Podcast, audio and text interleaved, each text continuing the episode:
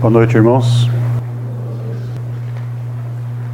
Às vezes a gente olha para o nosso mundo, para nossa volta, e dá uma vontade de dizer assim: pare o mundo que eu quero descer. Não é verdade? Quanta coisa a gente vê por aí, coisas ruins, né? violência e falta de amor. E, e dá vontade da gente descer desse negócio, né? descer do mundo. Mas se fosse possível, se o mundo parasse, aonde fica a porta? Porque para descer tem que ter uma porta. Isso nos faz pensar sobre o nosso mundo e sobre quem nós somos. Por que nós estamos aqui? Um dos primeiros capítulos do Evangelho segundo o Espiritismo chama-se Há muitas moradas na casa do meu pai. Ele está se referindo à pluralidade dos mundos. Né? Os cientistas hoje nos mostram que nós vivemos num planetinha que orbita em torno de uma estrela chamada Sol. Este Sol é apenas uma das 100 bilhões de estrelas que existem na Via Láctea, que é a nossa galáxia. E a Via Láctea é apenas uma entre bilhões de outras galáxias que existem no universo conhecidas. 100 bilhões de estrelas numa única galáxia, que é uma entre bilhões de outras, e isso tudo não passa de 4% da matéria conhecida, da massa conhecida do universo. Então tem muito mais coisas que nós nem fazemos ideia do que seja. E nós estamos aqui, neste planetinha, olhando para os lados e ficando desesperado com tudo que está acontecendo, não vendo saída. Mas os cientistas estão nos dizendo: o universo é muito maior do que aquilo que nós conseguimos enxergar à nossa volta. O Evangelho nos diz: há muitas moradas na casa do meu pai, esta é apenas uma delas. Tá, entendi. Mas e daí? Por que é que nós estamos aqui? Por que é que eu não consigo sair? Segundo este capítulo do Evangelho, nós estamos aqui porque nós pertencemos a este planeta. O irmão Leocádio acabou de falar de pertencer à humanidade, pertencer a Deus. Nós pertencemos a este planeta. Pertencemos como? Por uma questão vibracional. Ou seja, nós só reencarnamos neste planeta e não em nenhum outro, porque nós temos uma afinidade com este planeta. Nós fomos atraídos para cá porque nós vibramos, nós temos uma determinada, uma certa energia que nos aproxima do planeta, todos nós. Neste mesmo capítulo do Evangelho, faz uma comparação. Quando a gente olha para os lados e vê tudo isso e quer descer do planeta, né? Ele nos traz uma, uma comparação. É como se a gente estivesse dentro de uma penitenciária. A gente olha para os lados e a gente vê o quê? Prisioneiros, detentos, cumprindo cada um as suas penas. E tudo que a gente vê é a penitenciária e os seus detentos. O que não significa que o mundo se resume a uma penitenciária. O fato é que se nós olhamos para os lados e vemos detentos apenas, a conclusão que nós chegamos é que nós também somos um detento. Uma outra comparação que ele traz é a de um hospital. Se nós olhamos para os lados e vemos tudo isso, quem está no hospital e olha para os lados, vê pessoas doentes, que estão em processo de cura, mas que estão no hospital por um, um, uma única razão: estão de alguma forma doentes. O que não significa que o hospital é, é a única coisa que existe no mundo. Mas se nós estamos no hospital e olhamos para os lados e tudo que nós vemos são doentes, isso nos faz refletir que nós também estamos doentes. Então, quando nós olhamos para, para o planeta Terra e vemos tudo isso que nós vemos e ficamos desesperados com o que nós vemos, nós precisamos refletir: quem somos nós? Porque isso tudo que está aí é um reflexo daquilo que nós somos. E quando eu falo nós, eu falo de todos nós. Porque todos nós fomos atraídos por este planeta. Encontramos aqui a afinidade necessária para que a gente pudesse reencarnar. Então ninguém aqui neste planeta reencarnado é melhor ou pior do que ninguém. Se nós olhamos para os lados e vemos o que vemos, e cada um fazendo a mesma coisa e vendo o que vê, e o outro olha para a gente, eu olho para os outros e os outros olham para mim. Todos nós estamos vendo a mesma coisa. Uns um pouco mais doentes, outro um pouco, outros um pouco menos doentes, né? um mais próximos de um processo de cura, outros menos, mas todos que estão no hospital estão doentes. Todos que estão numa penitenciária estão cumprindo a sua pena. Isso significa que vão ficar ali para sempre? Não. O prisioneiro que cumpre a sua pena é libertado da penitenciária, vai viver sua vida.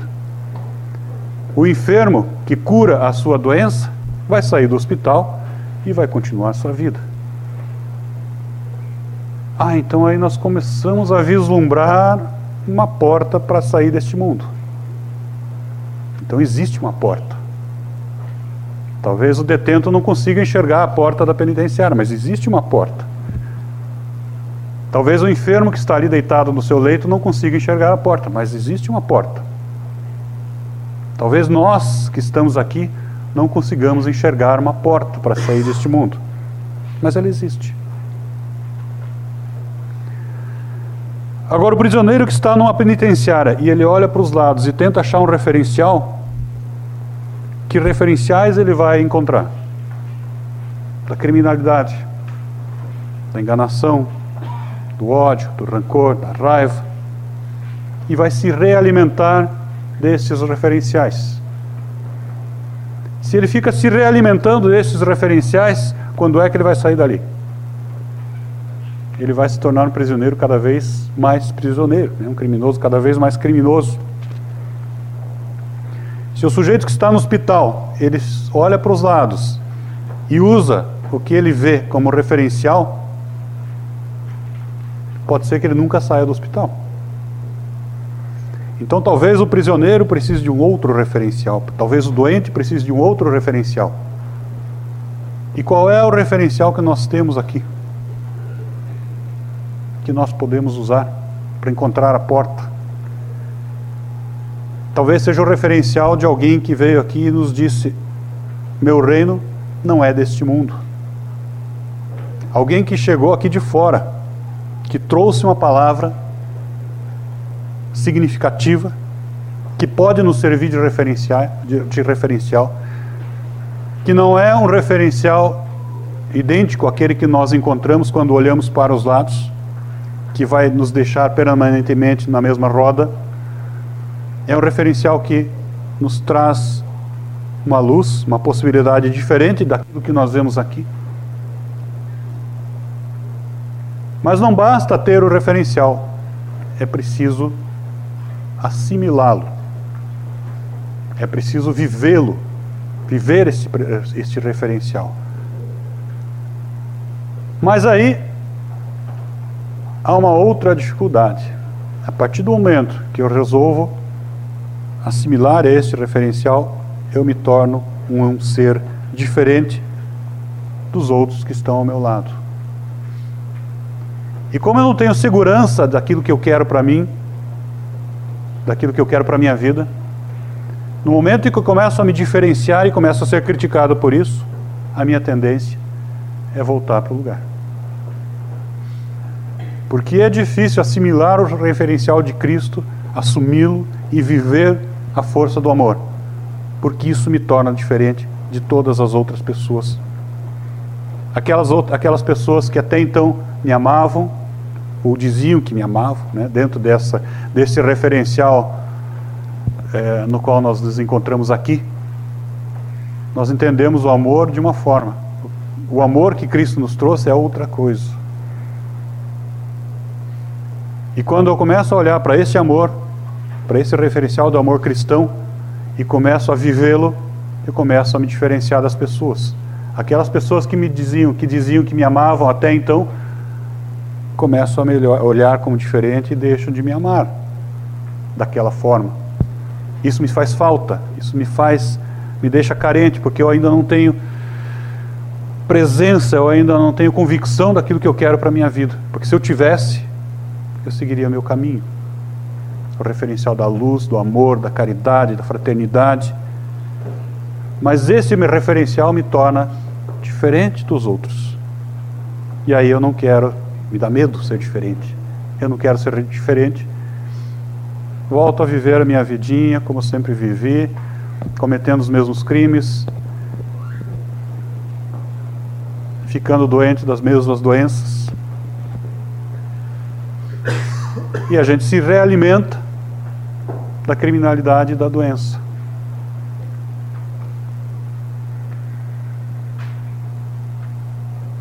Um primeiro passo, então, talvez seja nós nos conscientizarmos de que nós estamos nesta condição. Quando a gente estuda livre-arbítrio, a gente entende, né, é, é, começa a estudar os, os, os que a gente chama de paradigmas do livre-arbítrio. Né, são três. Um deles é a contingência. É a inteligência, que é o, que, o ser que nós somos como somos, né? com os nossos limites, com, as nossa, com o nosso referencial possível de ser quem nós somos. O, o, o paradigma da cultura, que é esse combinado né, de como nós é, devemos ser, do que é certo, do que é errado, é um, é, é um combinado da sociedade de, de, de regras que nós devemos seguir. Né? E esse referencial é um referencial forte, que nos mantém presos. Né? É um outro paradigma. E o terceiro é da contingência. O fato de nós vivermos onde nós vivemos, neste planeta Terra, para nós hoje isto é uma contingência. Não tem como sair daqui. Não da forma como nós gostaríamos. Então é uma contingência com a qual nós temos que lidar. Se é uma contingência, nós vamos ter que lidar com ela. Se nós temos um paradigma da inteligência, ou seja, se nós somos aquilo que nós somos e não tem como mudar, não assim de imediato, né? claro que tem como mudar, mas não assim de imediato, nós temos que lidar com isso. E aí está a nossa primeira escolha.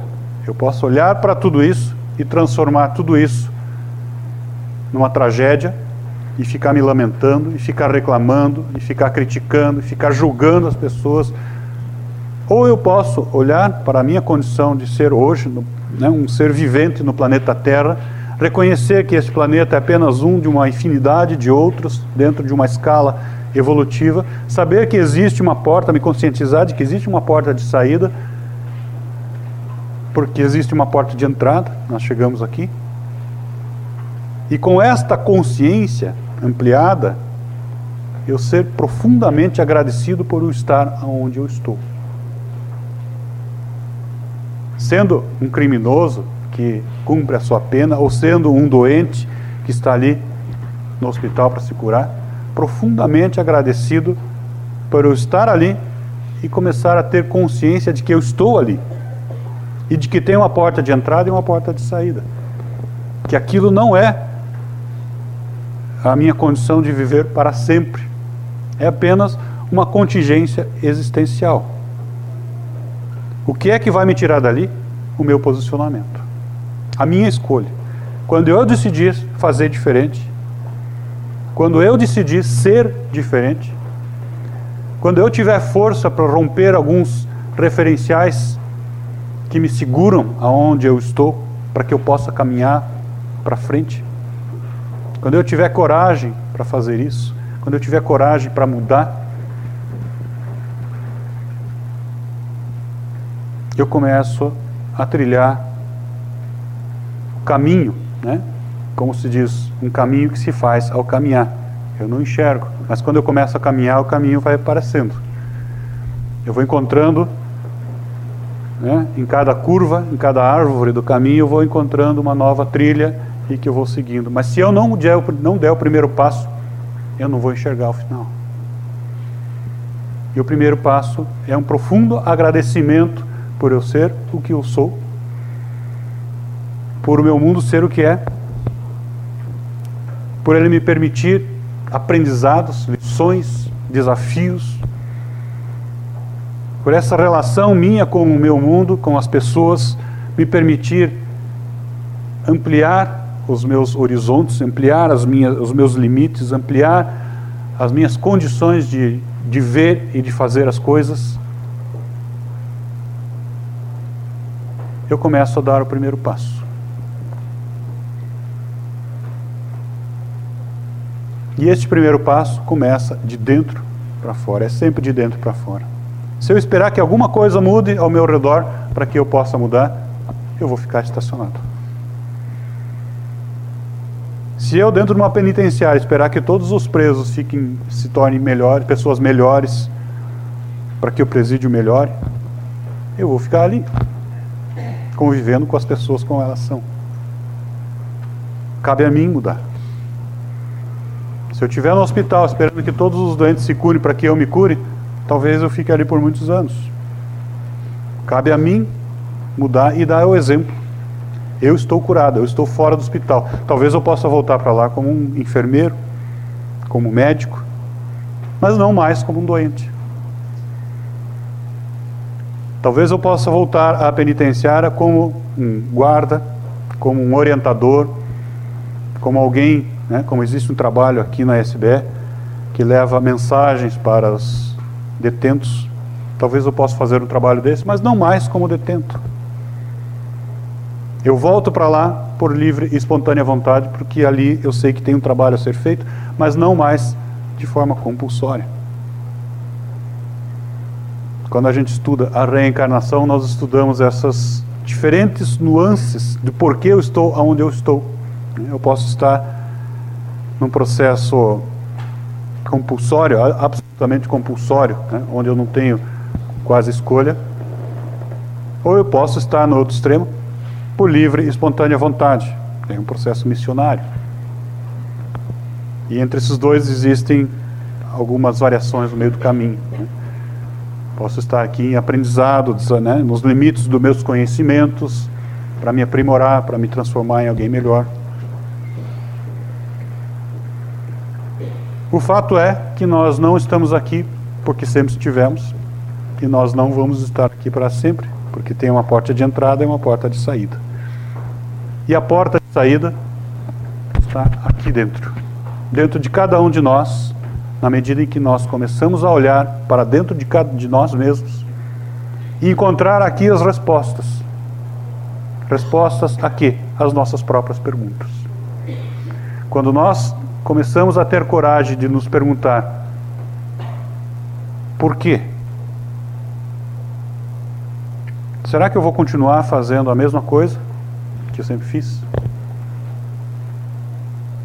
Será que eu vou continuar usando os mesmos referenciais que eu sempre usei? Será que existem outros referenciais? Será que eu posso caminhar mais rápido do que eu venho caminhando? Quando eu começar a fazer essas perguntas, isso é filosofia, quando eu começar a fazer essas perguntas, eu vou atrás de respostas e vou encontrar respostas. Porque a ciência nos ajuda a encontrar as respostas. A religião nos ajuda a encontrar as respostas no sentido moral. Elas estão aí para quem quiser, para quem tem olhos para ver e ouvidos para ouvir. Né? Como nosso orientador, grande orientador, já nos disse também. Mas para ver é preciso abrir os olhos. Para ouvir é preciso abrir os ouvidos. Querer escutar, querer ver. Se nós não quisermos escutar, se nós não quisermos ver, nós vamos ficar estacionados aonde nós estamos.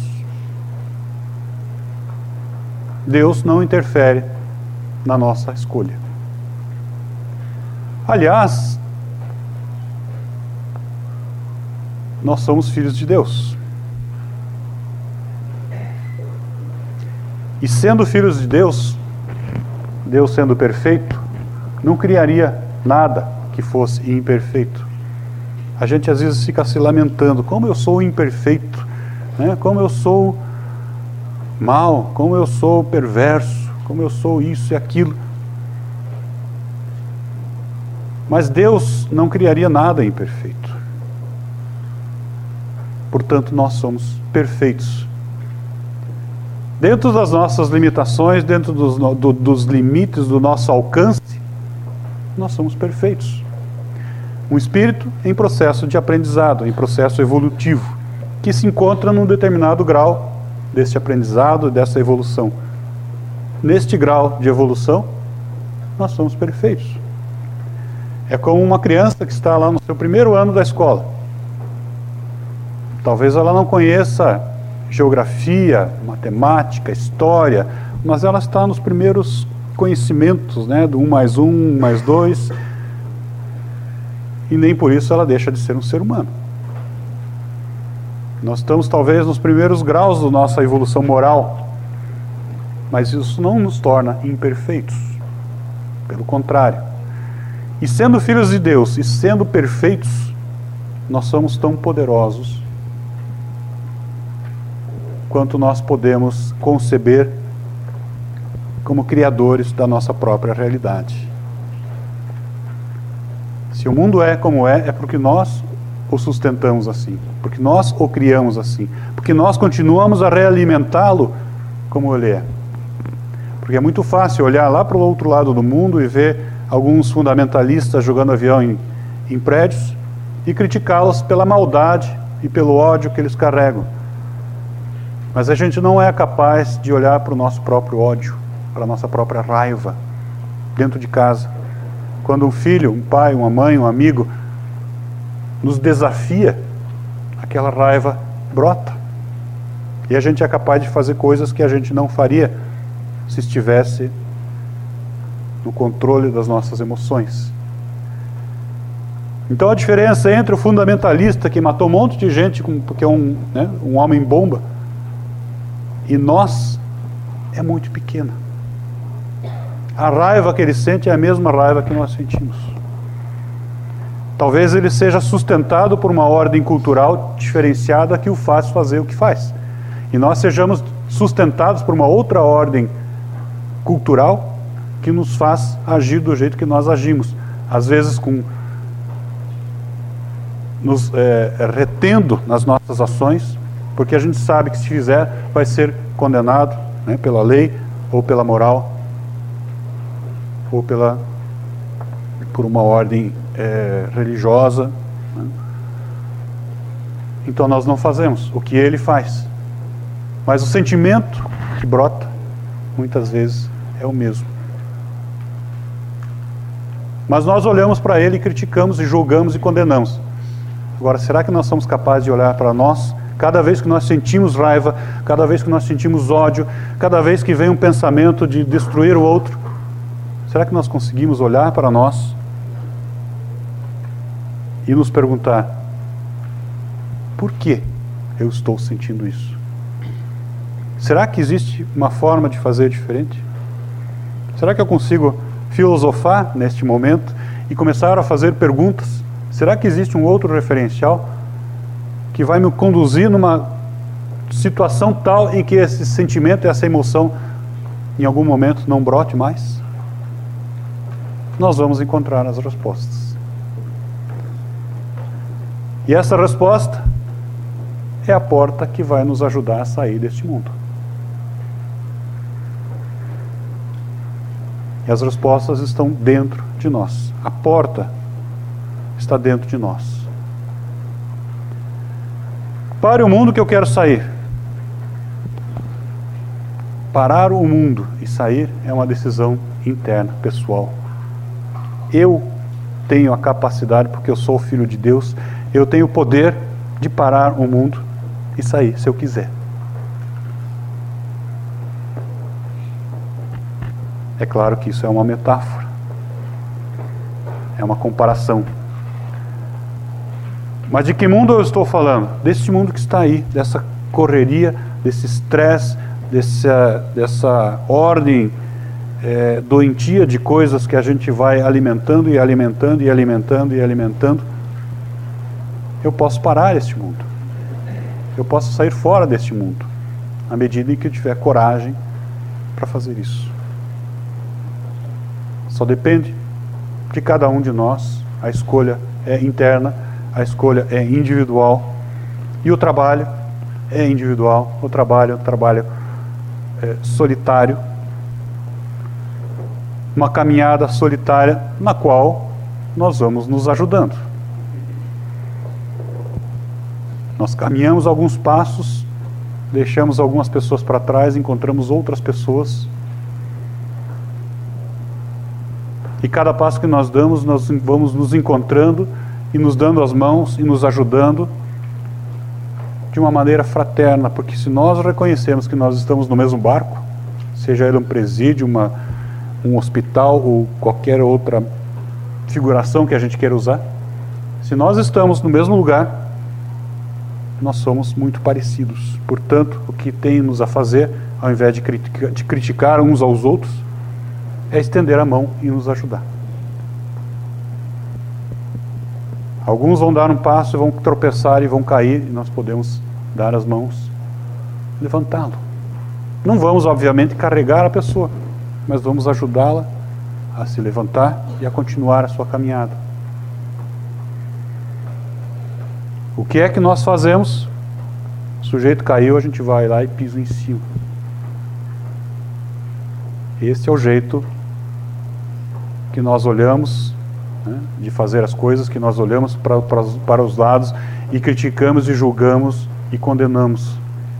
Mas nós fazemos isso, seja fisicamente, seja em pensamento, seja com as emoções. Quando nós vemos uma outra pessoa que nos desafia, que nos ameaça, nós queremos destruí-la.